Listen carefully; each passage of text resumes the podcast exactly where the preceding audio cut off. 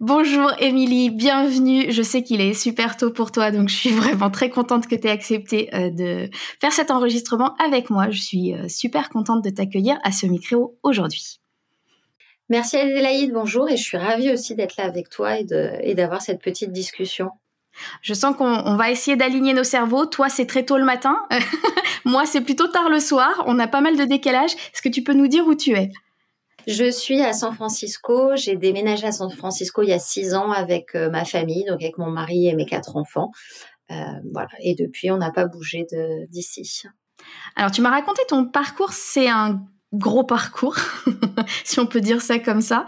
Euh, je vais en redonner les lignes rapidement et surtout si j'ai oublié un truc ou si tu veux préciser quelque chose, reviens dessus, il n'y a pas de problème. Donc à la base, toi, tu es prof des écoles, euh, mais si j'ai bien compris, tu as surtout travaillé avec des publics un petit peu particuliers euh, en tant que prof des écoles, donc tu pourras nous en donner, nous en dire quelques mots, je pense, parce que c'est vrai que c'est des publics assez particuliers. Puis tu es devenue directrice d'école et formatrice au sein de l'éducation nationale. Suite à ça, euh, un départ à San Francisco et là, tu décides de monter une école de flamme en ligne. Alors le flamme, on va beaucoup en parler, je pense aujourd'hui, français euh, langue maternelle.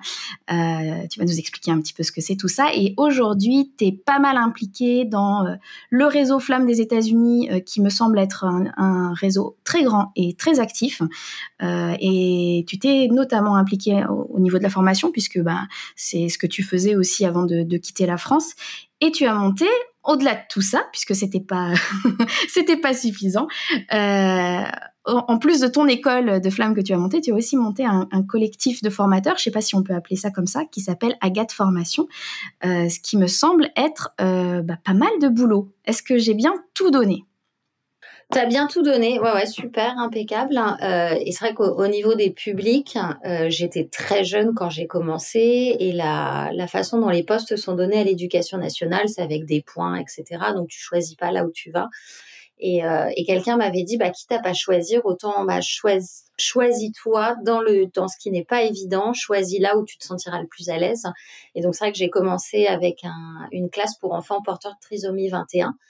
Euh, c'était super, c'était une, une excellente expérience et je pense qu'en termes de formation, finalement, je pense que c'est l'année où j'ai le plus appris euh, parce que bah t'apprends que euh, bah, si ça marche pas c'est pas grave tu recommences et puis tu recommences et puis tu recommences et puis tu recommences et et voilà. Et puis après cette classe là j'ai eu alors là c'était un autre public très très différent euh, et, et, un peu spécial aussi puisque c'était les enfants qui chantaient à l'opéra de Lyon euh, donc là, en fait, les enfants, je les avais en classe ou pas en classe, et il fallait que même quand ils n'étaient pas en classe, quand ils, quand ils revenaient, il fallait que je les, ben voilà, qu'ils rattrapent ce qu'ils avaient raté et tout ça. Et, euh, et donc là, c'était des plus grands, mais c'était, c'était bien chouette. C'était bien chouette.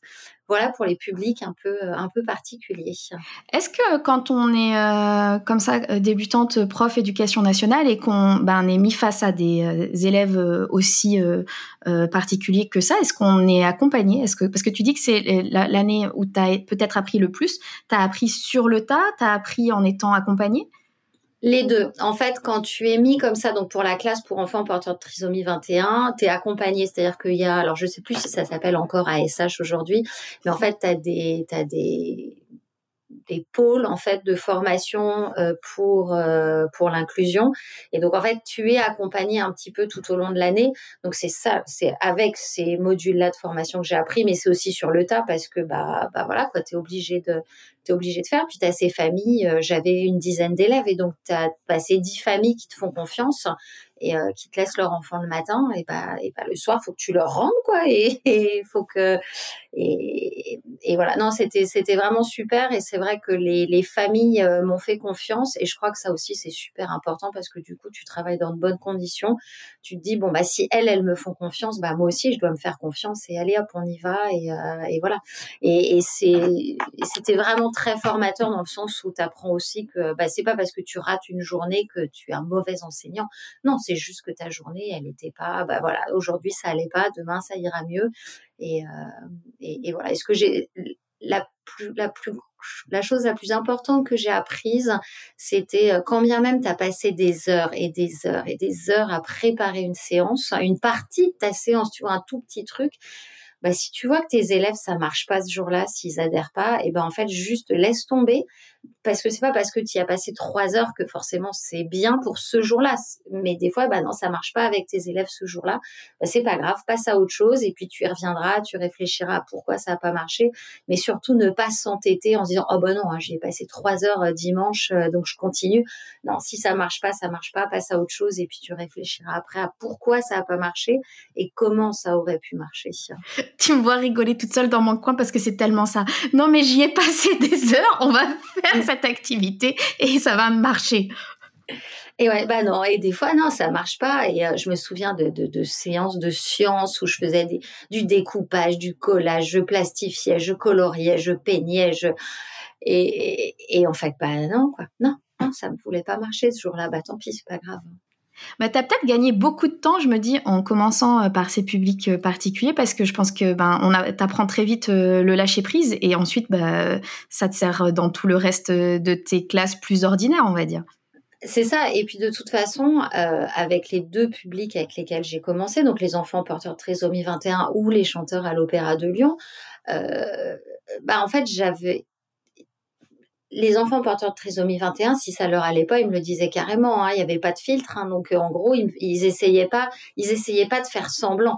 Donc en fait, si tu veux, effectivement, j'avais un retour direct sur ce que je faisais et euh, un retour gentil parce que c'était juste bah si c'était nul c'était nul quoi tu vois c'était euh, et il y avait pas il y avait aucune aucune méchanceté aucune non c'était juste bah ça allait pas ça allait pas et, et c'est vrai que voilà ça t'oblige à être, euh, tu travailles ton humilité, hein, parce que du coup, euh, c'est vrai que bah, tu, as un retour direct sur ce que tu fais en permanence, et c'est vrai que du coup, tu gagnes beaucoup de temps parce que tu as les élèves, même le jour de la rentrée, hein, dans une classe comme ça, ils essayent pas de faire semblant, ils essayent pas, donc dès le premier jour, tu es obligé, euh, voilà. Dans une classe normale, c'est vrai que le premier jour, tu peux espérer que tes élèves vont mieux se tenir que le reste de l'année. Mais euh, voilà, et, les enfants qui, les enfants de l'Opéra de Lyon, bah là, c'est vrai que là, par contre, il y avait un côté où il fallait quand même être efficace quand je les avais en classe. Euh, et donc là, bah, c'était le côté où il fallait qu'on avance quand même sur le programme. Et là, c'était plus le programme et les enseignants de l'année suivante, en fait, qui fait que ça te, ça te pousse à avancer, avancer. Et, euh, et, et, du coup, à essayer de faire le, le mieux que tu peux en tant que, en tant qu'enseignant. Euh, J'imagine euh, que toutes ces un peu ces expériences de départ un peu accélératrices d'apprentissage euh, derrière, tu as réussi à transposer plein de choses que tu as appris avec ces enfants-là euh, dans des classes ordinaires. Oui, et, la chose la plus importante que j'ai apprise, euh, et c'est rigolo parce que quand on préparait ce podcast, c'est une des choses que je dis mais tout le temps. Alors je le dis en formation, je le dis dès que je le parle, dès que je parle à quelqu'un, finalement je le dis, mais c'est ce que j'ai appris et que je continue d'appliquer en permanence, c'est qu'en fait finalement la chose la plus importante que tu as regardé quand tu prépares ton cours, c'est l'activité de l'élève qu'est-ce que fait mon élève? Qu'est-ce qu'il est en permanence? Qu'est-ce qu'il est en train de faire? Parce que souvent, ce qu'on oublie, c'est qu'on est hyper concentré sur nous. Euh, qu'est-ce que qu'est-ce que nous on va dire? Qu'est-ce que nous on va faire? Qu'est-ce que nous? Allez. Ensuite, si on a un assistant, on va dire ah bah tiens et qu'est-ce que je fais de l'assistant? Mais on a rarement une colonne dans notre prep où on se dit quelle est l'activité de l'élève? Et en fait, moi, c'est ce que j'ai appris euh, vraiment et ça, ça m'a servi euh, depuis, depuis ces années-là, et ça me sert tous les jours, c'est en fait, c'est ça qui est le plus important, c'est que si on est là, et c'est vrai en fleu, c'est vrai en flamme, c'est vrai en français langue de scolarisation, c'est que si on est là, c'est pour que nos élèves travaillent, et c'est pas parce que nous on parle qu'ils apprennent, c'est parce que eux ils font quelque chose qu'ils apprennent. Donc voilà, c'est ça que j'ai appris, et en fait, le, voilà, une, on peut toujours réfléchir en gestion de classe, blablabla, bla, bla, bla, mais si finalement ton élève, il est tout le temps en activité, il, a toujours quelque chose à faire, euh, en général, il, est content puisque lui, il veut pas par principe t'embêter. Non, lui, ce qu'il veut, c'est quitte à être avec toi, il est là pour apprendre et, euh, il veut faire quelque chose. Et donc, voilà. Et réfléchir en termes d'activité de l'élève et essayer de se décentrer, euh, voilà.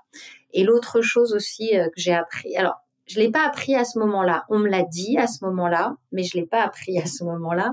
C'est euh, parce que à ce moment-là, j'étais pas du tout en mesure de, de, de je le comprenais, mais j'étais pas capable de le, de le vivre réellement. C'est euh, donc quand j'étais en formation, j'ai eu la chance de travailler avec Philippe Mérieux, Et un jour, euh, je sais plus, je, donc il, s'occupait de mon mémoire et euh, je le voyais en fin de journée. J'avais eu classe avec mes élèves. C'était à l'époque où j'étais en stage et j'étais fatiguée là.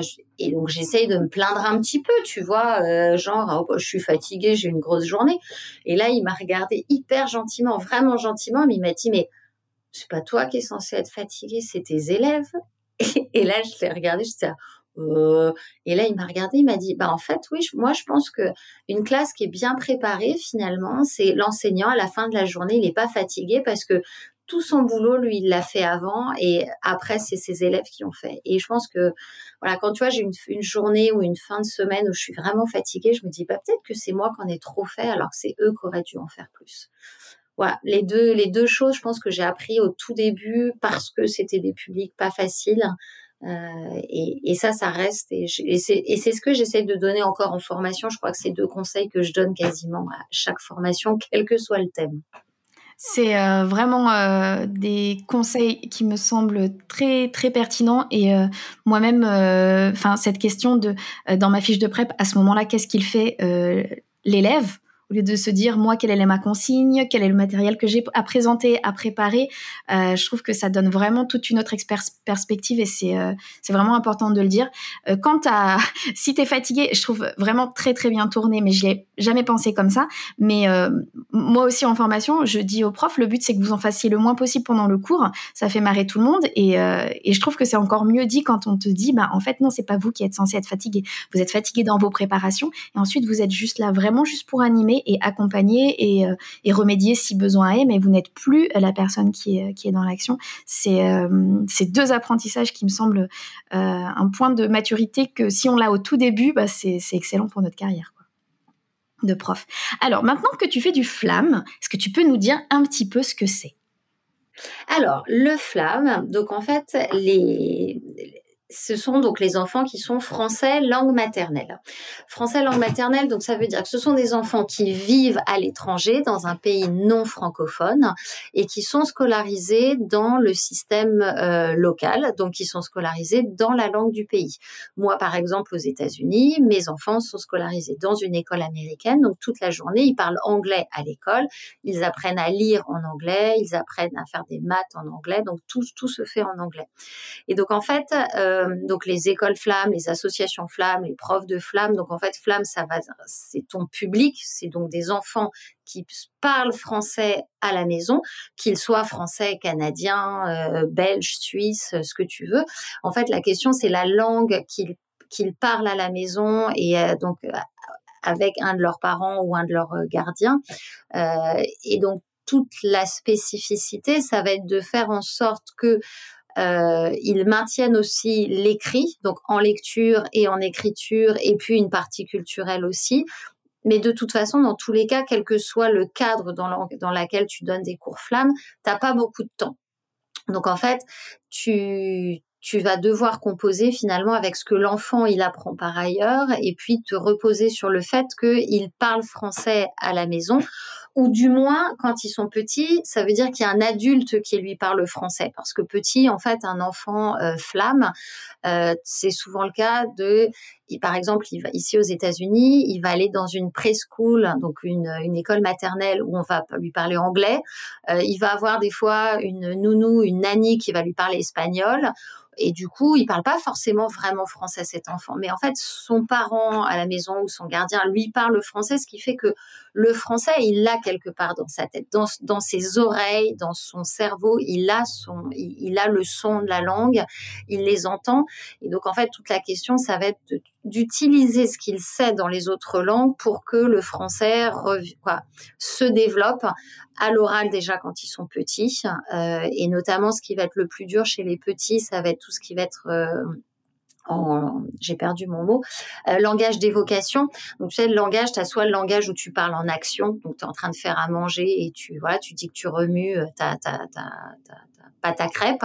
Bah là, tu es en train de le faire, donc c'est facile, tout le monde voit que tu es en train de remuer ta pâte à crêpes. Donc, pour celui qui est en face, quand bien même tu rates un mot, il comprend parce qu'il voit ce que tu es en train de faire. Et après, tu as le langage d'évocation.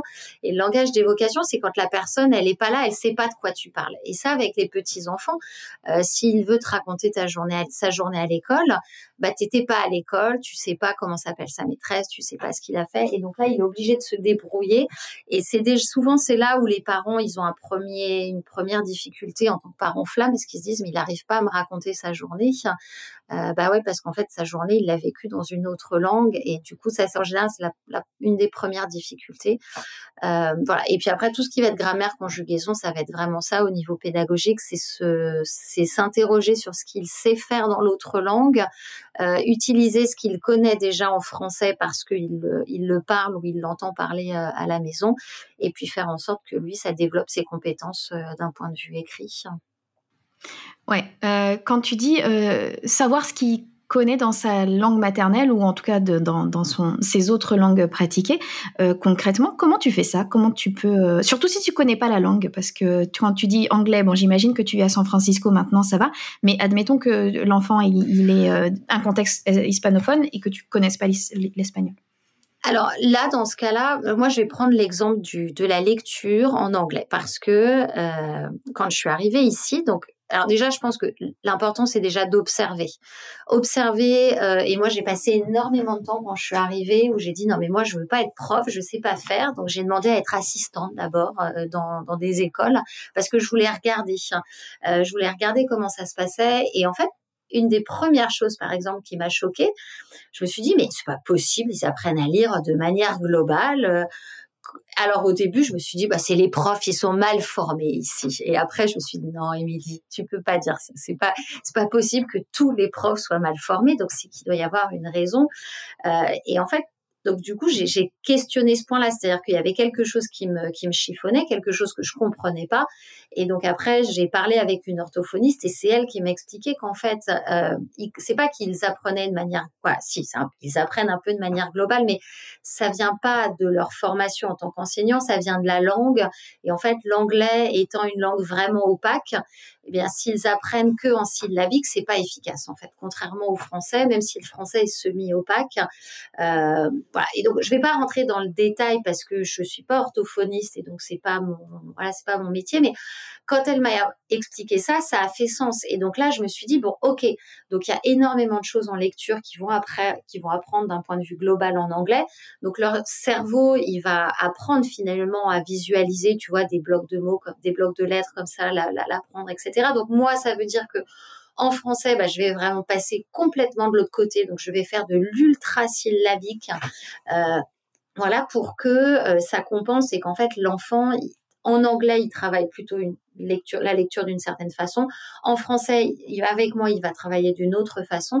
Et en fait, au début, ça les perturbe un petit peu, mais en fait, après, les deux choses, c'est-à-dire que les deux façons d'apprendre euh, la lecture, euh, ça les ça les aide en fait. Et, j'ai presque envie de dire, un jour comme ça, comme par magie. Euh, c'est comme si les deux méthodes se bah, se mélangeaient en fait, ou je sais pas comment dire, mais et l'enfant d'un coup, il arrive à utiliser ses deux forces et tout d'un coup, il se met à lire euh, en, en, utilisant ces deux forces-là. Et tu vois qu'il est capable, dans certains cas, de déchiffrer, dans certains cas, d'utiliser ce qu'il a, ce qu'il sait lire en global. Et, euh, et vraiment, et, et donc, tu n'as, ce qu'il faut surtout, je pense, c'est observer. Observer tes élèves, observer les erreurs et observer les problèmes que tu as toi en tant qu'enseignant. Parce que justement, ce problème de la lecture, si je l'ai observé, c'est bien parce que j'avais des problèmes dans mes classes de CP, tu vois, des choses que je comprenais pas. Et puis, donc, des, des choses que je voyais aussi dans les, dans les classes les plus grandes. C'est-à-dire que quand j'avais des élèves, par exemple, qui arrivaient sur un niveau euh, CM1, euh, et ben des fois il m'inventait complètement un mot mais qui n'avait rien à voir quoi. Et là je me disais mais comment il a pu lire girouette? Non par exemple il aurait lu euh, euh, je sais pas, euh, gigot, alors que c'était écrit girouette, quoi. Et là, je me disais, mais comment c'est possible qu'il ait lu gigot, quoi? Et, donc, en fait, c'était en observant mes élèves et en, observant cette problématique de la lecture qu'après, j'ai questionné le, problème, justement, et que j'ai essayé de le comprendre davantage. Mais je pense que la meilleure façon de d'utiliser la langue euh, de scolarisation, donc l'autre langue que le français, euh, c'est vraiment d'observer ses élèves. Et tu vois, ça, j'ai envie de dire, c'est le troisième conseil que j'aurais envie de donner, c'est pareil, pendant que vous faites classe, arrêtez de vous regarder vous. Et ça, c'est pas facile, hein, parce que c'est vrai que moi aussi, il y a des fois, je me regarde moi, je voilà. Non, et regardez vos élèves. C'est-à-dire que tu vois, on a dit, il faut que ce soit eux qui soient en activité. C'est pas toi qui parle, c'est pas toi qui fais. Et ben justement, utilise ce temps où c'est pas toi qui fais, c'est pas toi qui parle, c'est pas toi qui joue, c'est pas toi qui mène le jeu, euh, pour les observer et pour regarder justement ce qui marche et ce qui marche pas. Et ne pas oublier de regarder ce qui marche aussi, parce que ça aussi, ça nous en apprend énormément. Mais vraiment prendre ce temps où on est finalement un petit peu libéré, où on peut les regarder pour voir justement leurs difficultés et ensuite s'interroger et se dire que leurs difficultés, c'est pas forcément notre prep qui a été mauvaise. Leurs difficultés, s'ils ont tous une difficulté, alors oui, c'est peut-être notre prep euh, qui a pas marché, mais c'est peut-être aussi autre chose qui vient de la langue. Euh, et, donc voilà, et donc vraiment essayer de regarder nos, quoi, voilà, je pense que regarder nos élèves euh, et, ça, on nous le dit tout le temps en formation, euh, leurs erreurs sont au moins aussi importantes que leurs réussites. oui, c'est vrai et c'est totalement vrai, mais pour ça, il faut les regarder, les erreurs, et, donc voilà, donc prendre, euh, prendre le temps de les regarder et puis noter ce qu'on regarde parce qu'on va le noter une fois, on va le noter deux fois, on va le noter trois fois, et rien que le fait de le noter, nous aussi, on va l'enregistrer un petit peu plus, et donc du coup, après, on, on se dira, mais tiens, je l'ai déjà noté ça et au bout d'un moment on va se dire ah ouais donc ça j'ai vraiment un problème avec ça et du coup après on peut questionner le problème. Je suis tellement d'accord avec ce que tu dis. Euh, J'avais pas toujours l'habitude de noter, et notamment noter les erreurs de mes élèves. Euh, et de plus en plus, je le fais. Et c'est à ce moment-là, comme tu dis, que tu te dis ah, euh, enfant euh, Tartampion a fait cette erreur. Et puis euh, la semaine d'après ou le jour d'après, enfant euh, autre a fait la même erreur. Et c'est en le notant que déjà moi j'arrive à avoir d'une une première, une première vision euh, individuelle de mes élèves parce que je les vois souvent comme un groupe euh, et j'ai du mal à voir les individualités et les difficultés individuelles. Donc ça me permet de dégager certains trucs individuels qu'on va remédier individuellement. Mais aussi, c'est là que j'arrive à voir bah, les erreurs récurrentes qui sont un peu communes et je me dis effectivement, c'est pas un problème de prep, c'est qu'il y a quelque chose derrière dans le fonctionnement de ces, élèves euh, que j'avais pas repéré et qu'il va falloir que je que dont je prenne en compte ces choses-là pour euh, pour travailler. Ce qui, m'intéresse euh, dans ce que tu as dit aussi, bon là c'était l'exemple de la lecture, mais j'aurais en fait, moi, je pensais l'inverse. Quand tu m'as dit, euh, donc en anglais, ils apprennent avec une manière plutôt globale à lire. Euh, donc, je vais prendre ça en compte pour les aider à apprendre à, lire le français.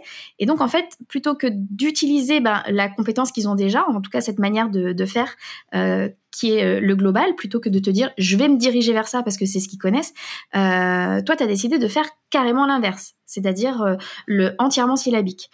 Bah, en fait, le, le, le, le truc, c'est de s'interroger sur pourquoi, parce que voilà, parce que c'est vrai que tu peux faire les deux. C'est-à-dire que tu peux soit t'appuyer sur ce qu'ils connaissent déjà. Par exemple, euh, en anglais, il faut un S au pluriel, c'est facile. Ça, tu peux utiliser ce qu'ils savent déjà en anglais pour le transférer en français. Mais là, c'est facile parce que du coup, c'est un transfert équitable, entre guillemets. C'est-à-dire que en anglais, tu mets un S, bah, tu fais pareil en français. Alors, OK, en français, on va te donner quelques petites exceptions après. Euh, mais voilà. Mais là, c'est pareil. Alors, le problème du global par rapport à la syllabique, c'est que euh, c'est pas efficace de lire en global en français. Donc en fait, c'est aussi la question de la didactique de la langue, euh, de la langue euh, que l'enfant va par toi ta langue cible et en fait quand on ta langue cible c'est le français apprendre de manière globale maintenant tous les chercheurs sont d'accord hein, euh, voilà faut pas lire de manière globale c'est pas efficace et, ça tient notamment aussi au fait que quoi, les livres francophones, qu'ils soient canadiens ou qu'ils soient français ou qu'ils soient belges, euh, en fait, quand un auteur jeunesse va écrire un livre, il n'écrit pas un livre par rapport à un niveau il écrit un livre par rapport à un thème, par rapport à une mélodie de la langue, par rapport à des aspects poétiques, etc., mais pas par rapport à un niveau. Alors que euh, ici aux États-Unis, tu as tout un, système d'édition où en fait pour accompagner euh, l'enfant dans la lecture, les livres vont être classés par niveau de difficulté et donc dans ces livres, tu vas avoir les mots par euh, à, quel point ils sont fréquents dans la langue. Mhm. Et, et, donc, c'est un espèce de mix entre fréquence d'utilisation du mot et difficulté de lecture du mot. Et donc, tu donc ta rencontre avec les mots, elle est, elle n'est pas aléatoire, hein. elle est mmh complètement cloisonnée, c'est vraiment un chemin euh, complètement euh, réfléchi. Alors que si tu choisis un album, et j'adore la littérature de jeunesse, donc euh, j'ai mis longtemps à venir hein, sur la littérature de jeunesse, 20 hein, minutes. Ça y est, on y est, vas-y. voilà. Non, mais après, il faudra qu'on en, qu'on en reparte. Mais donc, si tu prends un livre francophone, l'auteur va pas l'avoir écrit par rapport aux mots qui sont dedans du moins pas par rapport à la difficulté des mots. Euh, et, donc du coup, l'enfant, euh, il va devoir déchiffrer des mots qu'il ne connaît pas. Et en fait, quand il apprend à lire de manière globale, et ça, je l'ai vraiment vu, et j'ai mis du temps à le comprendre aussi, ça, j'ai beaucoup vu des enfants de 9-10 euh, ans où les parents disent, me disaient, il sait lire en français, mais du jour au lendemain, quasiment, il a plus aimé, il m'a dit qu'il comprenait pas ce qu'il lisait. Et là, je me disais, mais c'est pas possible que, parce que 9-10 ans, c'est pas encore l'adolescence, donc on n'est pas encore là-dedans. Euh, je me disais, pas possible que pendant euh, trois années, il a compris ce qu'il lisait en français, tout se passait bien, et puis du jour au lendemain, ça se passe plus bien. Euh, pourquoi? Et en fait, j'ai remarqué que justement, et c'est pour ça que je suis partie à l'opposé maintenant sur avec mes enfants flammes, c'est que j'ai remarqué que ces enfants-là justement que je récupérais, dont les parents me disaient, il aime pas lire en français, il me dit qu'il comprend pas ce qu'il lit. Eh bien quand je les ai fait lire à voix haute, je me suis rendu compte que ce qu'ils disaient en fait, c'était parfois complètement n'importe quoi parce que du coup ils devinaient au lieu de réellement lire euh, ils faisaient du global sur des mots qu'ils ne connaissaient pas mais si tu connais pas le mot girouette tu peux pas le deviner. Et justement, toute la, spécificité de ces élèves flammes, c'est que euh, tes cours, tu es là aussi pour que ça leur apporte du vocabulaire. Parce que si tu es en France ou au Canada et que tu es scolarisé, le mot girouette, tu l'auras entendu en sciences. Donc, tu pas besoin, entre guillemets, qu'on te l'apprenne. Alors que le mot girouette, à table, je suis désolée, quoi. Du moins moi, dans ma famille, euh, on va parler du lave-vaisselle, on va parler de la douche, on va parler éventuellement un peu de, du sport qui a été fait, mais on va pas parler de. voilà, le, vocabulaire va rester assez basique. Et donc en fait, à partir de 9-10 ans, les enfants vont avoir envie de lire des livres plus compliqués, avec des avec des, des surprises dans les livres. Tu vois, si tu si es dans un livre pour enfants, tu lis un conte, la princesse, elle va dans un chat euh, généralement, c'est pas un chapeau. voilà, c'est pas un chapeau. Euh, et après, elle va vers une mare et là, elle entend une greu nouille, tu vois, et, il peut les deviner. Alors que quand tu arrives à un certain niveau, tu peux plus deviner les mots et c'est souvent à ce moment-là exactement que les enfants disent bah non mais j'ai pas envie de lire en français parce que je comprends pas et en fait ils comprennent pas parce que du coup ça donne n'importe quoi et, ils perdent le sens du livre parce qu'ils essayent de deviner mais ils n'auront pas deviné forcément bah, le bon mot.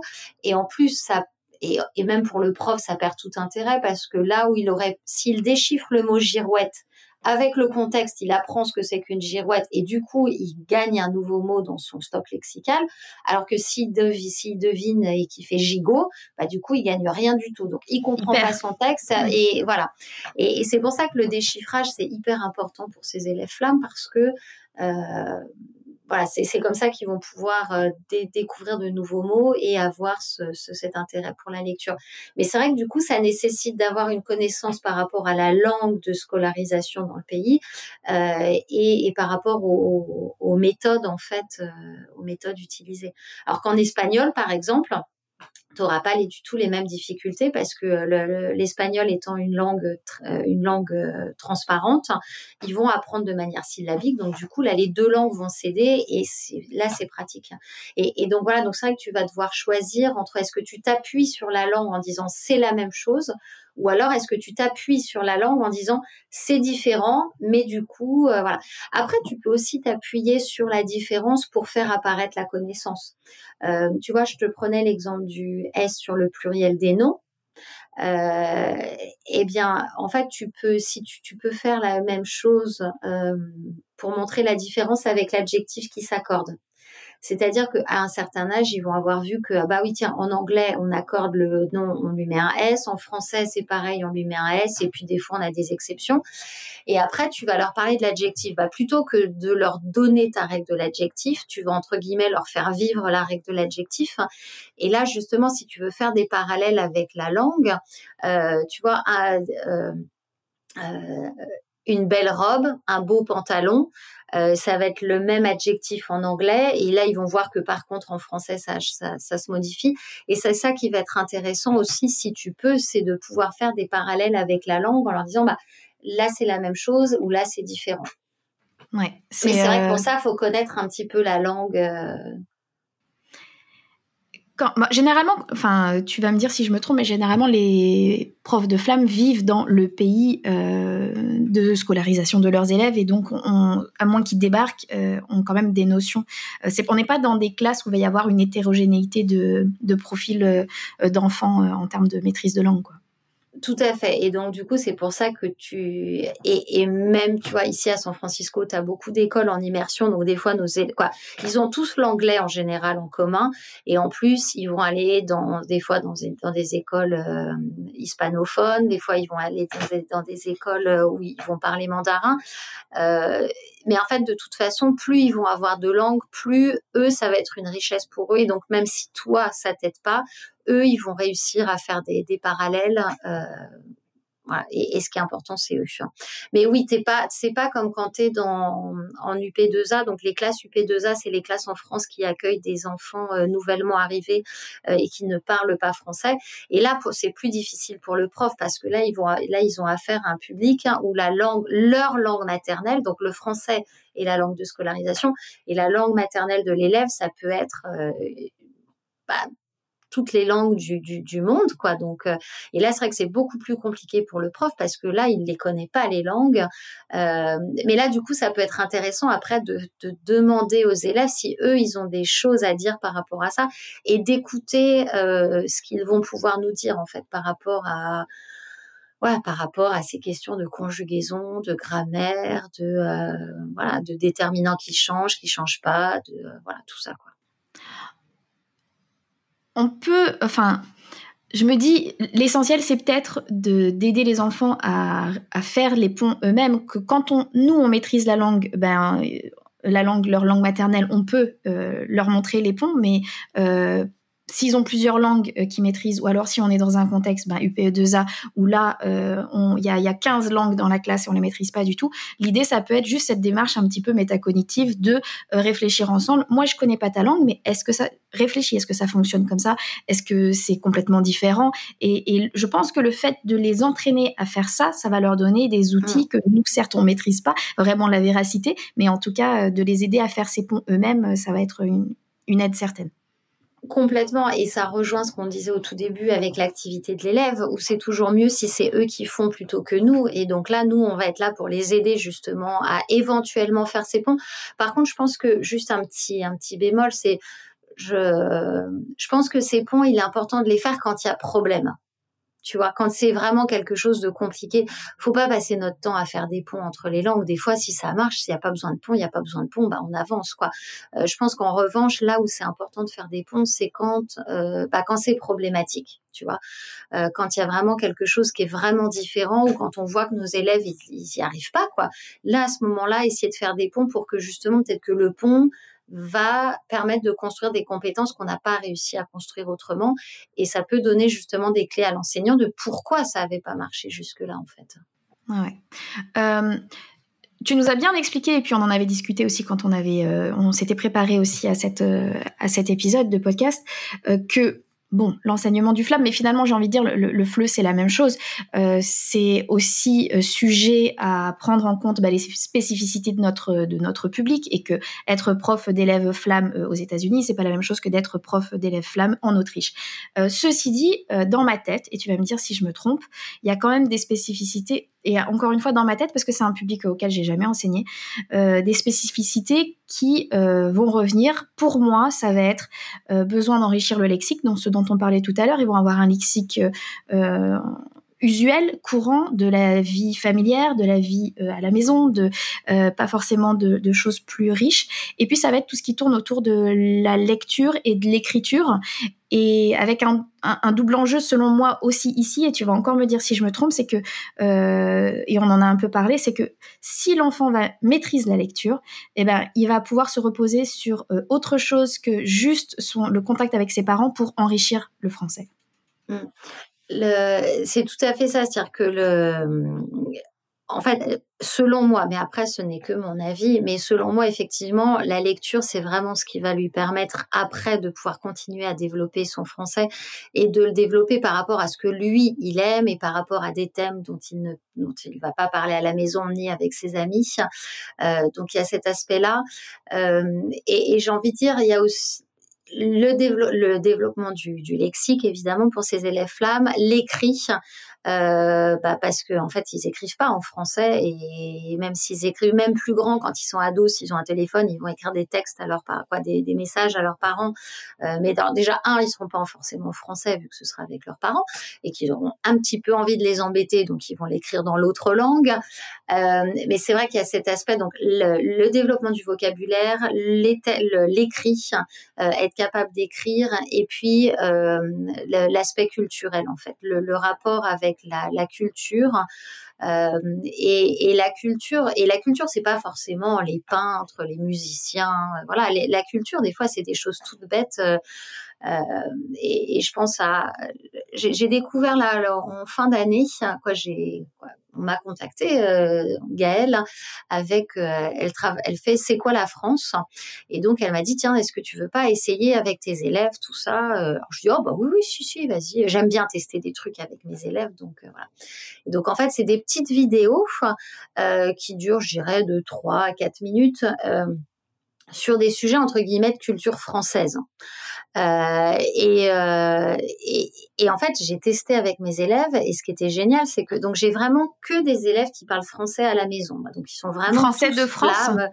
euh, ou du Québec ou de Belgique ou de Suisse, euh, mais ils, ils ont vraiment une au niveau oral, ils sont, parlent bien français euh, et, et ils baignent dans un bain de français à la maison aussi, quoi. Euh, et, en fait, ce qui était rigolo avec ces petites vidéos-là, c'est que ça a fait émerger des discussions sur des points culturels, euh, par exemple la moutarde, euh, parce qu'il y a certaines vidéos qui sont sur des expressions, par exemple, là, j'ai la moutarde qui me mentonnait, donc c'était rigolo, tu vois, déjà d'imaginer ce que ça peut vouloir dire, puisqu'en fait, même eux qui parlent très bien français, bah, ils n'ont pas ces expressions-là, donc même eux, c'était rigolo de, de, voilà. Et puis après, on a eu une discussion sur la moutarde, où il y en a, il dit, ah oui, la moutarde, elle s'appelle toujours la moutarde de la moutarde de. Je dis, ah bah oui, la moutarde de Dijon. Et alors là, ils me disent, mais c'est quoi Dijon? Alors du coup, et tu vois, et après, de fil en aiguille, ah bah c'est une ville, mais pourquoi ça s'appelle comme ça? Et là, je leur dis, bah, je sais pas. Je leur dis, parce que pour moi, Dijon, Dijon, c'est plutôt euh, le vin, quoi. C'est plutôt les vignes, euh, c'est pas la moutarde. Et, en fait, ce qui est rigolo, c'est qu'après, tu vois, sur, alors tu pars d'un sujet qui n'a rien à voir, tu vois, euh, avoir la moutarde qui te montonnait, tu te dis pas que c'est culturel, tu vois. Mais en fait, après, tu arrives à parler de qu'est-ce que c'est que la moutarde, qu'est-ce que c'est que Dijon, qu'est-ce qu'il y a à Dijon. Et puis, il y a un autre qui nous a dit, ah non, non, mais moi, une fois, j'ai goûté une moutarde, elle était pleine de petites billes. Ah oui, ça, c'est de la moutarde à l'ancienne, quoi. Et, en fait, chaque petite vidéo sur lesquelles on a pu travailler comme ça, euh, ça nous prenait pas longtemps. Et tu vois, j'étais pas sur euh, la compréhension orale quand je travaillais avec ces vidéos-là. C'était vraiment sur ces vidéos-là vont nous amener des points de culture. Euh, et, et justement de culture comme ça, euh, tu vois, la tarte tatin, quoi. La tarte tatin, euh, quand tu penses culture française, tu penses pas à ça, tu vois, tu vas penser au Louvre, tu vas penser aller à la Tour Eiffel, éventuellement les macarons, tu vois, les crêpes, mais pas la tarte tatin. Or, si tu vas au resto en France, tu as quasiment toujours une tarte tatin, tu vois. Et, euh, et c'est vrai que ces petites vidéos-là, avec ces, ces Ouais, avec ces, petites choses culturelles, tu vois, ces petits détails culturels, euh, ça, je trouve que c'est aussi hyper important pour nos élèves parce que c'est ça aussi qui vont faire que quand ils euh, vont dans leur pays euh, francophone d'origine, donc la Belgique, le Canada, la Suisse, voilà, et bien en fait, ils peuvent être perdus pour des détails, euh, des, tout petits détails comme ça, tu vois. Euh, et, je trouve ça chouette d'avoir ces discussions-là avec eux, parce que pareil, tu vois, le Mont Saint-Michel, ah, c'est une île, mais des fois c'est pas une île. Et puis oui, je l'ai vu, mais je sais pas trop, tu vois. Et donc tout le monde, quoi. Et donc c'est ça qui est chouette aussi, c'est que tous ils vont avoir en fait un petit un petit bout, tu vois, ils ont un petit bout du puzzle, ils ont une image très très vague du puzzle. Et du coup toi tu arrives et tu es là pour les aider à remettre le puzzle un peu plus euh, un peu plus en place. Et, voilà. Donc je dirais que c'est vraiment les trois choses, c'est le lexique, euh, tout ce qui est autour de l'écrit, donc lecture et écriture, et puis les aspects culturels comme ça avec ces petites choses dont tu vas discuter, euh, ces petites choses rigolotes quoi qui sont qui sont différentes. Ou la cantine voilà, la cantine, bah, culturellement, oui, c'est un point de culture différent entre euh, la France et, euh, et les États-Unis, par exemple. Ça doit être, euh, ça doit être très drôle parce que c'est pas les mêmes, enfin, ou peut-être d'ailleurs, c'est pas les mêmes questionnements culturels qu'on peut avoir avec des adultes qui ont aussi cette démarche un petit peu de s'intéresser à une langue et à sa culture. Euh. Mais ce qui serait bien, c'est d'avoir bah, des vidéos sur euh, un petit peu toute la francophonie. Finalement, c'est quoi euh, la Belgique C'est quoi le Sénégal C'est quoi le Canada Enfin, le Québec et tout ça. Ce serait rigolo. Carrément, parce que tu vois, ce, que dans, ce qui est rigolo justement dans mes classes, c'est que donc les, vidéos s'appellent C'est quoi la France? Donc bah du coup c'est c'est quoi la France? Mais dans mes classes, j'ai des élèves francophones un peu partout, et donc ils savent tous que du coup bah il y a des fois on n'a pas les mêmes mots, que euh, voilà. Et, euh, et du coup, c'est rigolo parce que euh, eux, ils arrivent du coup, les, enfants qui, viennent d'un autre pays francophone, bah, du coup, ils arrivent aussi avec leur culture à eux. Euh, et donc, par exemple, tu vois, toujours sur les expressions, je sais plus qu'un élève m'avait donné une expression sur la météo. Et, donc un autre élève belge me dit mais ça veut dire quoi? Et je dis je dis bah ça ça veut dire qu'il pleut beaucoup. Il dit ah il drache. Je dis ah, quoi? bah, drache. Oui, peut-être, effectivement. Mais, euh, mais c'est bien parce que toutes ces discussions-là, ça, ça, permet de voir à tout le monde que le français, c'est pas seulement un seul français, c'est un français multiple, euh, qu'on a tous des accents différents, qu'on a tous des expressions différentes et que même, euh, tu vois, japper, euh, je savais pas que ça se disait pas, que c'était qu'il y avait des gens en France qui savaient pas ce que japper ça veut dire et que c'est aboyer, mais qu'en fait japper c'est assez lyonnais comme expression, euh, alors que tu as des endroits de France où ils japper, bah non ça veut ça rien dire quoi.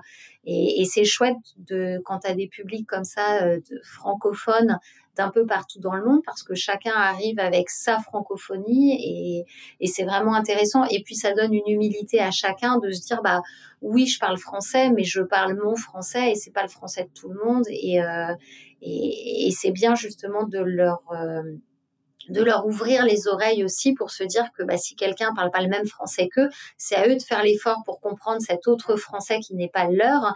Et oui, ils ne parleront pas ce. Je, pense à ça avec le, Canada, tu vois, euh, parce que maintenant je, je comprends très bien quand j'ai des amis canadiens qui parlent mais je peux pas utiliser les mêmes. Tu vois, par exemple, euh, ah bah tiens, c'est sa blonde, ça veut dire c'est sa petite copine. Bon bah je peux pas dire c'est sa blonde, moi non, ça, tu vois, je le comprends, mais je je peux pas le dire. Et, et, c'est bien que les enfants, je trouve, ils aient cette euh, ils aient ce rapport à la langue en se disant bah c'est un français que je parle, c'est pas le français de tout le monde. Et parce qu'il y a ça avec plein de langues, il y a ça avec l'anglais entre Londres et, euh, et, mm-hmm. les États-Unis par exemple. Tu as, ça en espagnol aussi, tu as ça en portugais, donc tu as ça dans plein plein de langues d'avoir euh, le, le, français que tu parles ou l'anglais que tu parles à tel ou tel, tel coin du monde. Euh, quand on a fait euh, notre petite réunion de préparation, on a parlé préparation de cours et tu m'as dit que euh, tu étais euh, hyper calé sur ta préparation et que ça justement ça te permettait d'être plus peut-être plus détendu en tout cas plus en retrait peut-être dans tes cours. En tout cas je sens que c'est un sujet que dans lequel tu aurais des choses à m'apprendre. Alors comment tu prépares tes cours Emile alors, déjà, la spécificité, c'est qu'en fait, je pense que, pour être totalement honnête quand même, il y a eu un moment dans ma carrière où j'ai moins préparé. Le moment où j'ai dû me remettre à préparer comme une folle, presque, hein, j'ai envie de dire, c'est le moment où justement j'ai créé cette école euh, flamme en ligne. Parce que du coup, en ligne, euh, tes élèves, ils sont chez eux. La seule façon dont tu peux les capter, c'est par leur activité. Donc en fait, quand tu es en ligne, ils doivent tout le temps avoir quelque chose à faire, sinon ils vont partir. Et puis quand je dis ils vont partir, c'est ils vont vraiment partir. Et là, tu peux pas, tu vois, ils vont. Et, là, tu peux pas le récupérer, tu vois, parce que tu peux pas aller le chercher. Euh, non, il, s'il part, il part. Hein, donc euh, voilà. Donc tu dois vraiment. Euh, et donc en fait, c'est quand j'ai créé cette école en ligne, en fait, que je me suis remise à préparer énormément. Et ça m'a fait rire parce que du coup, je me suis remise à préparer énormément, comme on m'a appris quand moi-même j'ai été formée. Donc, et, mais c'est le moment où j'ai vraiment compris tout ce qu'on m'avait dit. Euh, par exemple, quand j'ai été formée, on a commencé par me faire lire les programmes de l'éducation nationale.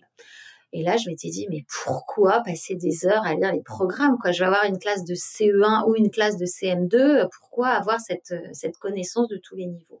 Et en fait, quand j'ai créé mon école, bah, j'ai compris l'importance des programmes, parce que du coup, c'est moi qui ai dû créer mon propre programme de la grande section jusqu'à la fin du collège. Donc déjà là, j'ai compris pourquoi j'avais besoin d'avoir cette vision globale, parce que du coup, je sais ce qu'ils vont faire telle ou telle année, et donc je sais par exemple, je sais que le présent de l'indicatif, je vais le commencer au CE1, mais je vais le refaire en CE2, je vais le refaire en CM1, je vais le refaire en CM2. Et vu que je connais très bien mon propre programme, du coup, je sais ce qu'ils ont absolument besoin de savoir en CE1 parce qu'en CE2, je reviendrai quasiment pas dessus, mais je sais aussi les trucs que je fais déjà en CE1, mais je reviendrai dessus en CE2. Donc s'ils l'ont pas, c'est pas grave, quoi. Donc déjà, j'ai compris l'importance de connaître en fait, de savoir ce qu'ils vont faire après parce que ça t'enlève une pression de dingue. C'est-à-dire que tu sais qu'il y a l'année d'après et puis encore l'année d'après et puis encore l'année d'après. Et donc du coup, ils ne jouent pas leur vie sur ton année à toi, tu vois. Déjà, voilà, première chose. Euh, et puis ensuite, bah voilà, c'est réfléchir année par année en passant de la grande image, tu vois, de vraiment euh, où est-ce que je dois les amener à la fin de l'année, et puis ensuite bah, comment je vais avoir, quelle séquence je vais avoir, et ensuite quelle séance. Et, euh, c'est vrai que pendant l'été, bah, j'essaye déjà de réfléchir à la grande, bah, la grande image, quoi, tu vois, et à, et à découper, euh, voilà, à faire ma progression et ma programmation sur l'année. Euh, voilà, et puis surtout, ce que je fais en fait, c'est que c'est tout bête, mais en fait, je tape tout à l'ordinateur. Et vu que tout est à l'ordinateur, eh bien, je ne garde pas exactement la même chose d'une année sur l'autre, mais j'ai déjà une base. Donc, en fait, je pars pas de zéro. Donc, quand tu le fais, quand tu commences, et c'est pour ça que je commence l'été quand euh, je développe un, nouveau programme, euh, eh ben, j'essaye d'écrire le plus de choses et ensuite je complète, je complète, je complète, je complète. Et du coup, tu pars pas de zéro et tu peux imprimer ce que tu as fait cette année-là, tu peux faire du copier-coller d'une année sur l'autre. Euh, et, et, comme ça, avec le numérique, euh, bah, tes cours, tu les as et tu peux, tu peux en, tu peux en permanence les améliorer sans avoir à tout réinventer à chaque fois, en fait. Ouais, ouais, ça se, ça se complète d'une année à l'autre, ça s'enrichit, des fois on change un peu. Mais du coup, euh, euh, j'ai deux questions pour toi par rapport à ça. Euh, la première question, c'est donc tu as inventé ta programmation, donc ta, ta progression.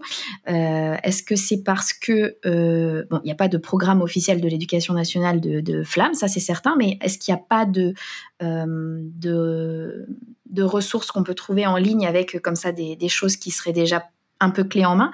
Et ma deuxième question, parce que moi j'aime beaucoup créer des progressions et faire mes propres progressions, euh, c'est est-ce que tu fonctionnes, en fait, par quoi tu commences euh, Est-ce que tu commences par une progression euh, un petit peu syntaxique, c'est-à-dire du plus simple au plus compliqué, normal, hein, petit à petit on, on avance vers des notions un petit peu plus compliquées, et par-dessus tu calques des thèmes, des thématiques, ou est-ce que tu fais l'inverse? Deux questions. Alors, ouais, deux questions en une. Du coup, ça y est, je suis fatiguée. J'ai oublié la première.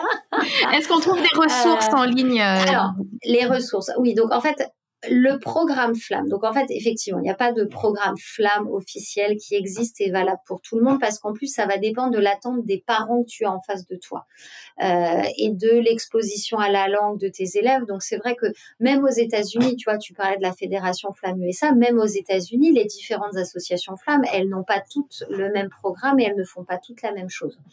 Donc moi, c'est vrai que dans ma mon école Flamme et c'est le choix que j'ai fait et donc les parents ils adhèrent ou ils adhèrent part, hein, euh, j'ai fait le choix d'avoir un programme qui est calqué sur celui de l'éducation nationale française.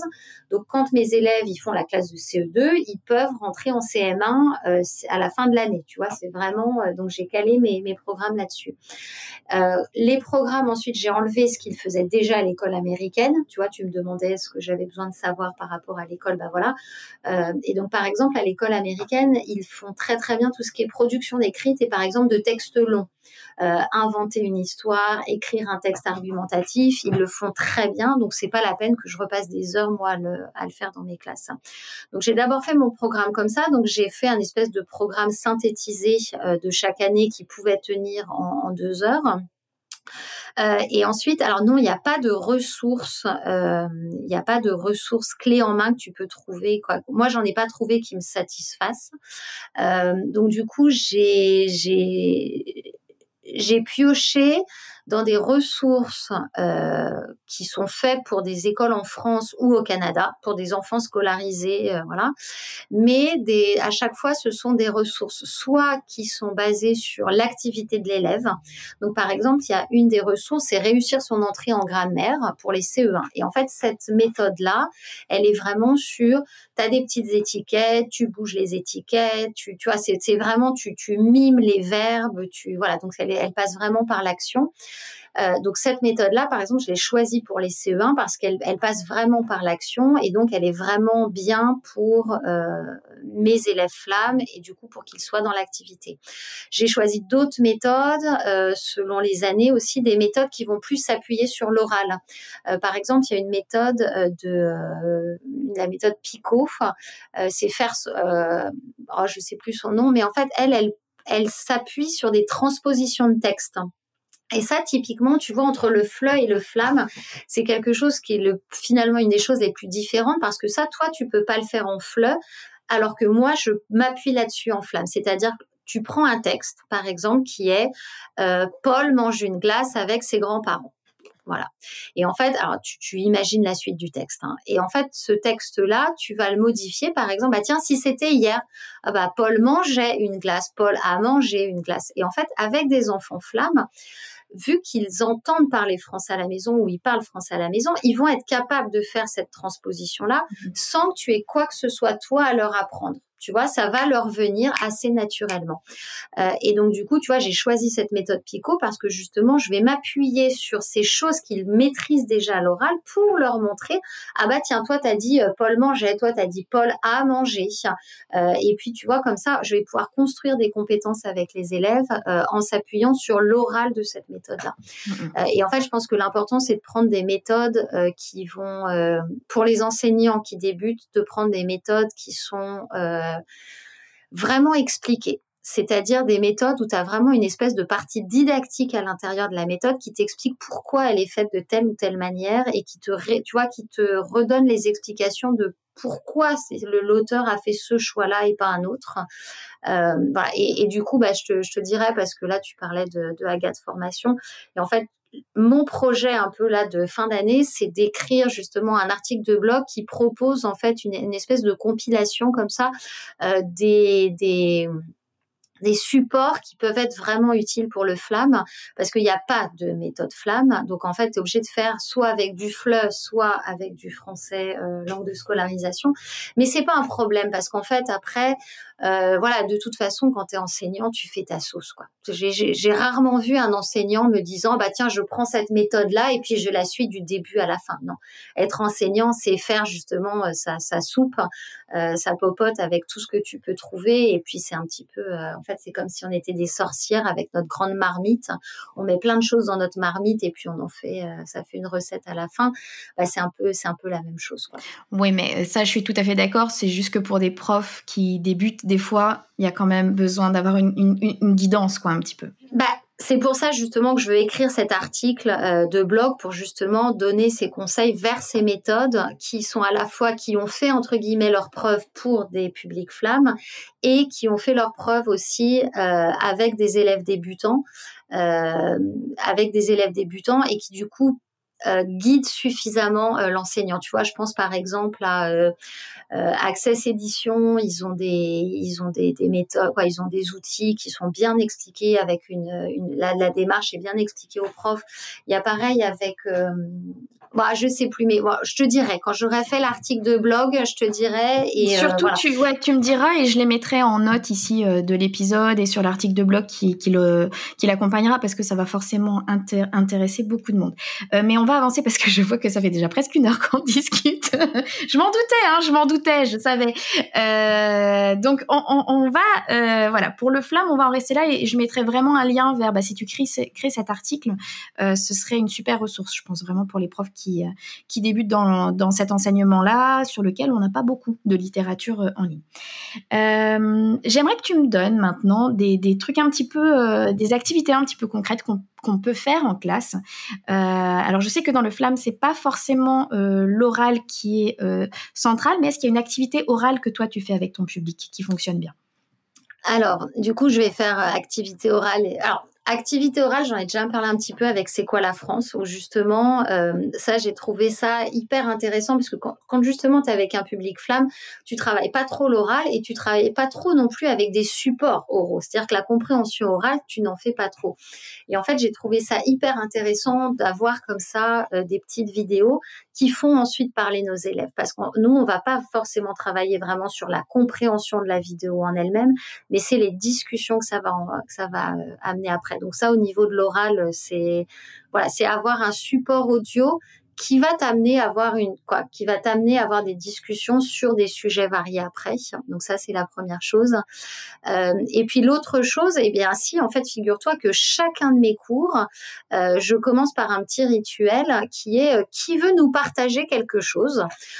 Et en fait c'est juste pour que bah, tu connais bien le public enfant. S'ils ont quelque chose dans la tête, ça sert à rien de passer outre. S'il a perdu une dent, tant qu'il t'aura pas dit qu'il a perdu une dent, ça ne marchera pas. Donc euh, voilà. Exactement. plutôt que de lutter contre j'ai perdu une dent, j'ai un nouveau chien, euh, j'ai eu une mauvaise journée à l'école, plutôt que de lutter contre ça et de leur vouloir euh, passer au-dessus, et le masquer, eh bien chaque début de cours, euh, je commence par demander à tous mes élèves s'ils veulent nous raconter quelque chose ou nous partager quelque chose.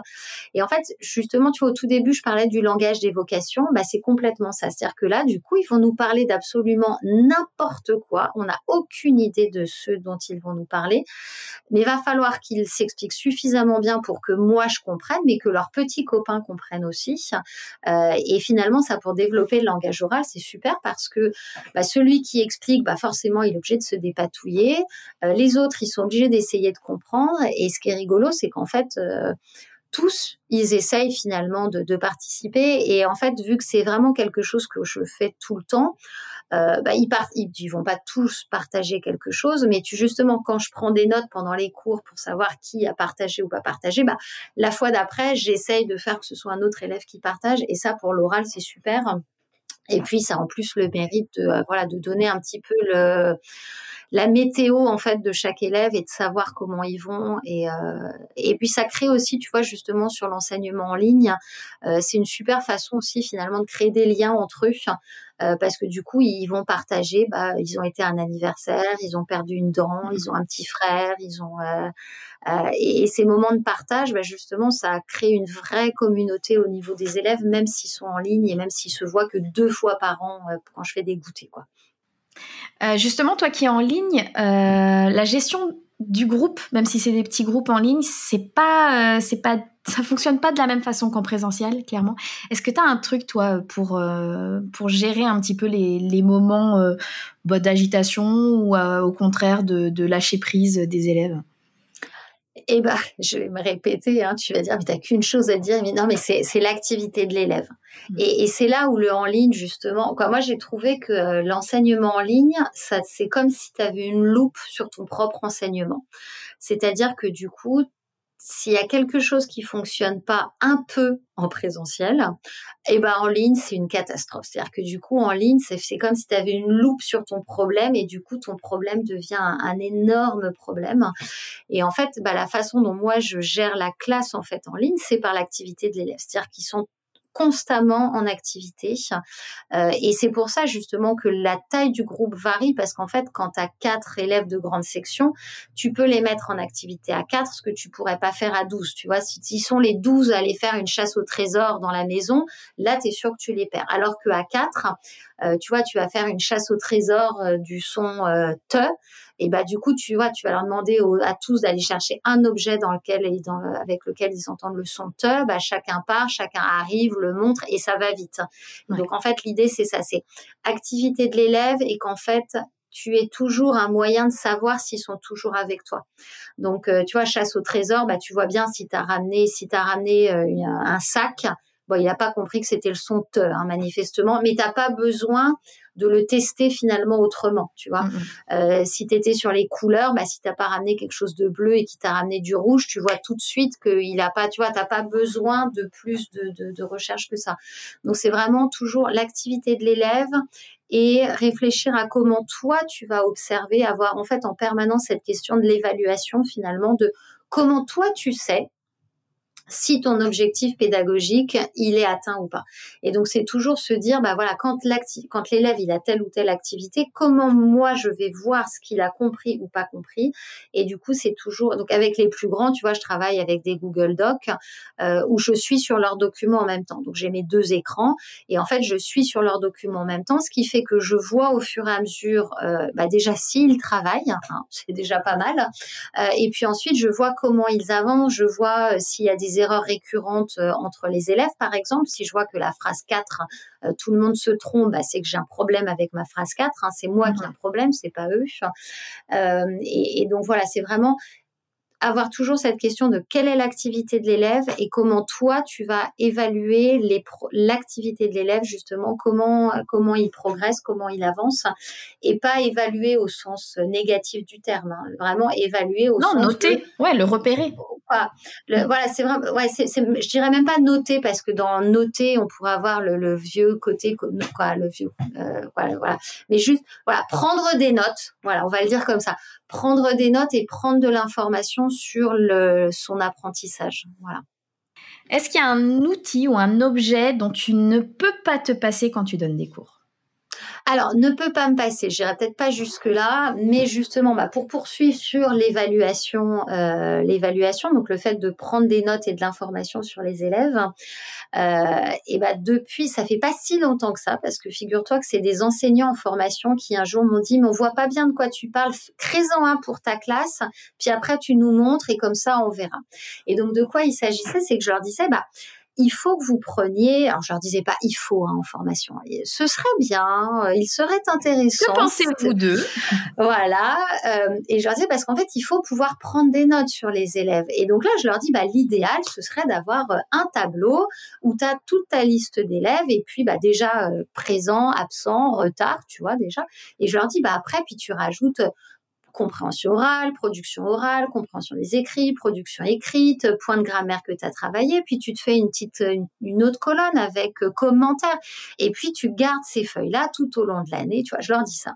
Et donc là ils m'ont dit bah fais-en un modèle comme ça on, s'appuiera sur ton ou non, ils m'ont dit tiens bah donne-nous ton modèle de feuille comme ça on pourra s'en inspirer. Et là je leur dis bah je n'en ai pas.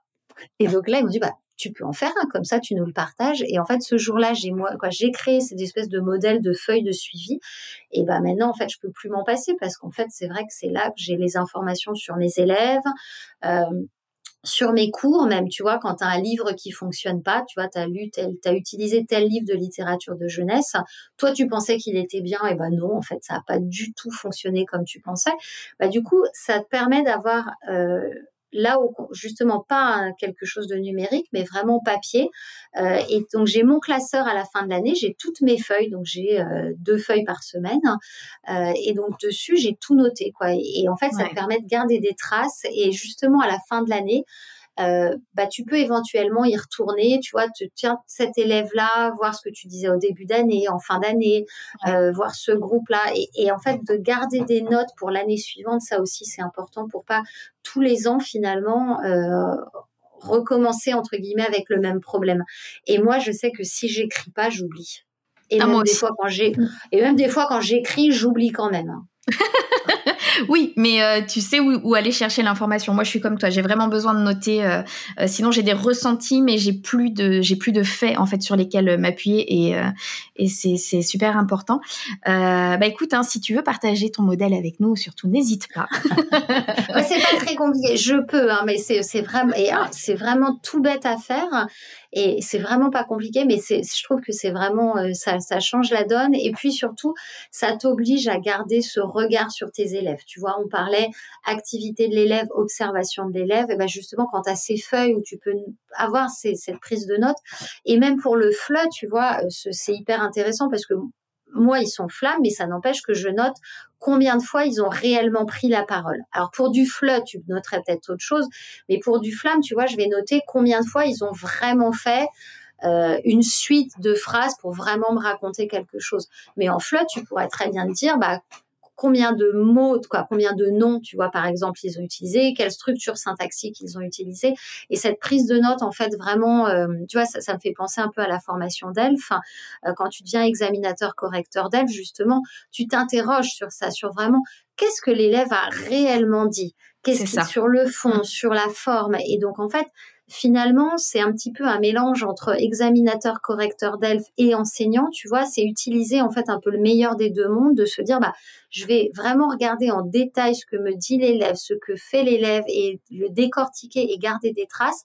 Et à côté de ça, j'ai mon côté enseignant où bah, j'invente ce que j'ai envie de faire. Je, je, tu vois, je, voilà, et j'accompagne les élèves dans leur progression, mais vraiment en observant ce qu'ils sont, ce qu'ils font euh, dans, dans leur réussite et dans leurs euh, difficultés.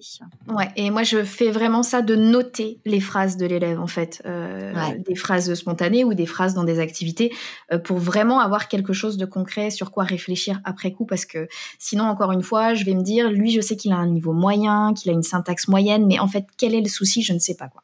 Mmh. Et, tu vois, et moi je te parlais en flamme de s'appuyer sur ce que l'élève sait.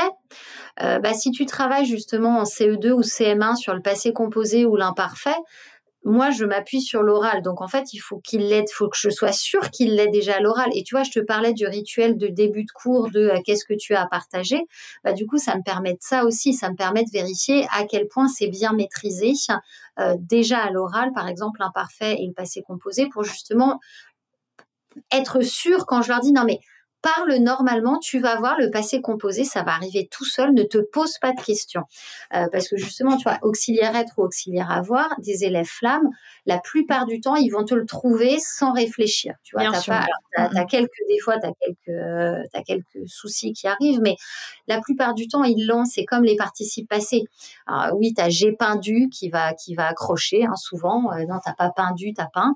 Euh, mais la plupart du temps, ils l'ont à l'oral et donc, quand tu observes du coup ce qu'ils ont à l'oral, au moins après, quand tu le passes à l'écrit, tu es sûr que déjà ils l'ont à l'oral et au moins tu t'es sûr de ce sur quoi tu t'appuies. Oui, parce que je pense qu'on peut se dire facilement, comme ils ont euh, de l'oral, euh, on peut se dire qu'il y a de l'oral sans faute euh, et qu'on va pouvoir s'appuyer dessus pour passer sur de l'écrit et, et, sans faire attention ou sans avoir noté bah, des, erreurs qui sont figées et, et, qui sont là depuis un moment et auxquelles parfois plus personne fait attention. Quoi. Oui, tout à fait, tout à fait. Et il n'y a que en notant que tu, tu, vas le voir, en fait. C'est ça. J'ai une dernière euh, question pour toi, et je sais que c'est ton, ta question d'Ada, donc il faudra qu'on y revienne plus tard. Peut-être on refera un autre épisode l'année prochaine, euh, parce que je sais que tu adores la littérature jeunesse, et que celle-ci ne devait pas être très simple à préparer. Euh, est-ce qu'il y a un album jeunesse que tu peux conseiller pour la classe? Alors sur, sur la question quand tu me l'avais envoyé, c'était pour le fleu. Alors du coup j'avais réfléchi. Ah j'ai dit fleu.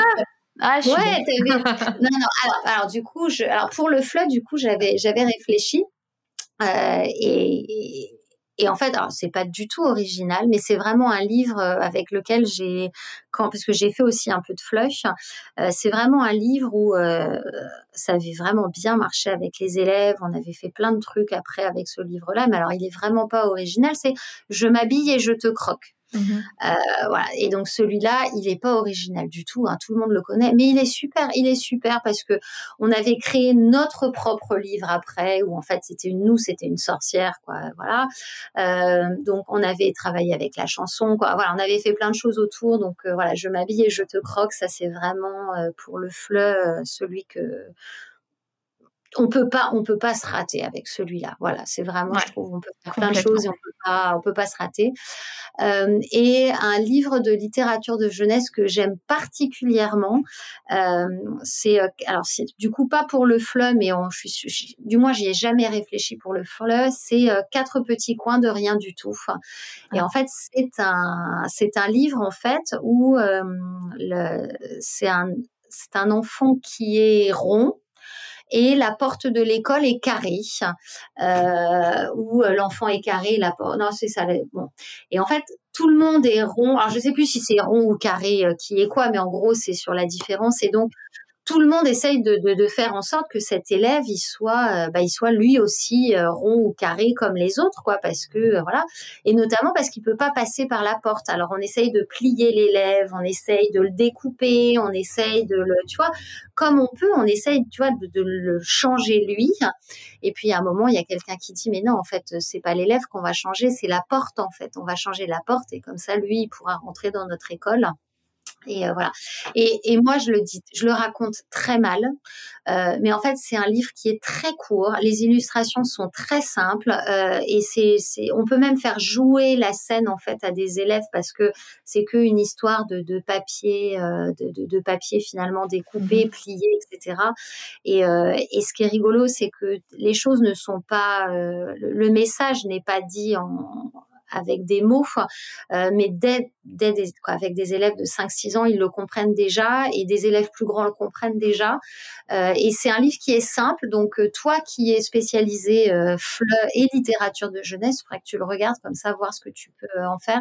Mais il est vraiment, c'est vraiment un beau livre au niveau du message et les, les enfants accrochent, accrochent bien. Bah écoute, merci pour ces recommandations parce que je connaissais pas, effectivement, je m'habillais, je te crois que je connaissais très bien, mais pas celui-ci. Donc je les mettrai aussi euh, euh, dans, dans l'article qui va accompagner euh, l'épisode, histoire de le proposer à tout le monde. Et puis moi, je vais aller le feuilleter en France euh, cet été. on a clairement fait euh, l'épisode le plus long de l'histoire. voilà. Heureusement que dans l'idée, j'étais quand même sur un 35-40 minutes. Euh, mais j'ai quand même ma toute dernière question subsidiaire euh, de fin. Peut-être que tu nous en as déjà parlé, mais je suis curieuse de voir ce que tu vas nous dire. Qu'est-ce que ton métier de prof, là pour le coup vraiment de prof, t'a appris sur toi-même? Oh là là, Pierre, celle-là, elle n'est pas préparée. Non. Ça, c'est, ça, c'est vache hein, comme dernière question quand tu es déjà bien. Euh...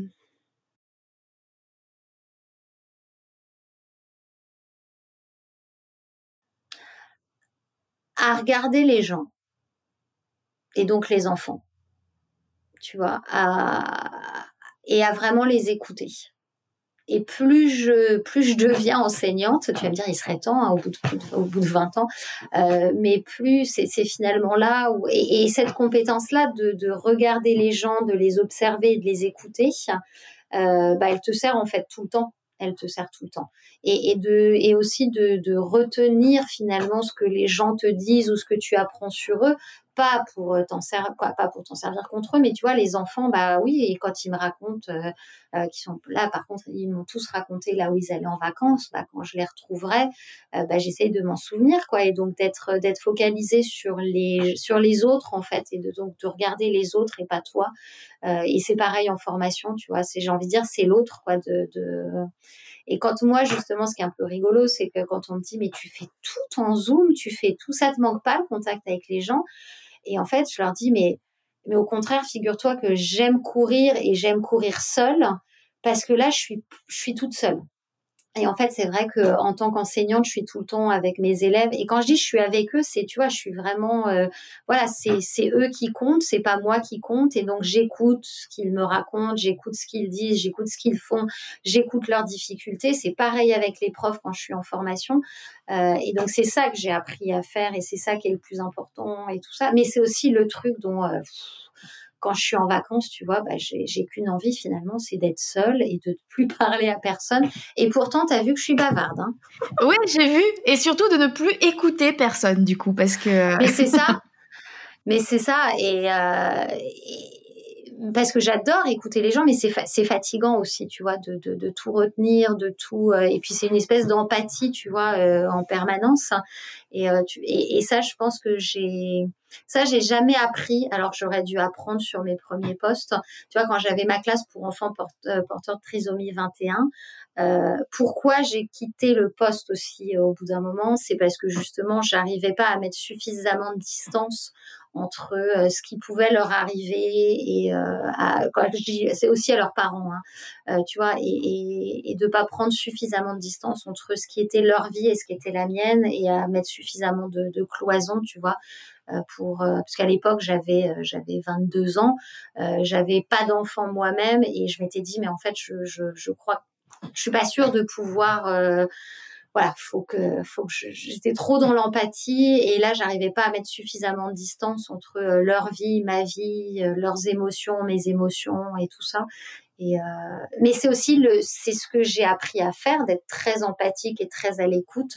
Mais c'est pour ça qu'on a besoin de vacances aussi l'été pour être hyper égoïste et du coup ne penser qu'à soi avec son café. Et, et pour la petite anecdote, ce que j'adore faire quand je ne travaille pas, ma famille se moque de moi, c'est que euh, je, regarde mes colibris dans mon jardin. Donc je m'assois avec mon café et je ne bouge pas pendant une heure, je ne parle pas pendant une heure et j'observe mes fleurs et j'attends que les colibris viennent butiner. Et là, voilà, au mois de juin, je fais beaucoup ça. Je suis très fatiguée, mais je regarde mes colibris et donc ma famille. Et elle, est où, maman? Elle regarde ses colibris. bah écoute, c'est un merveilleux mot de la fin. Je vais te laisser aller voir tes colibris. Ça doit être l'heure. c'est ça. Merci Émilie, c'était euh, super inspirant. Je pense que euh, bon, certes c'était long, mais euh, ça en valait vraiment la peine. Il y a, plein de belles choses dans ce que tu racontes. Et bah, je mettrai tous les liens pour pour suivre ton travail, pour avoir les infos sur sur le flamme que tu partages, pour te contacter, pourquoi pas pour les formations que tu proposes ou pour les cours que tu proposes en ligne aussi. vraiment merci pour ce vraiment très très bel échange. Bah, merci à toi, j'étais ravie. J'étais un peu stressée au début, mais euh, c'était un chouette échange et merci beaucoup. Salut Émilie. Ciao.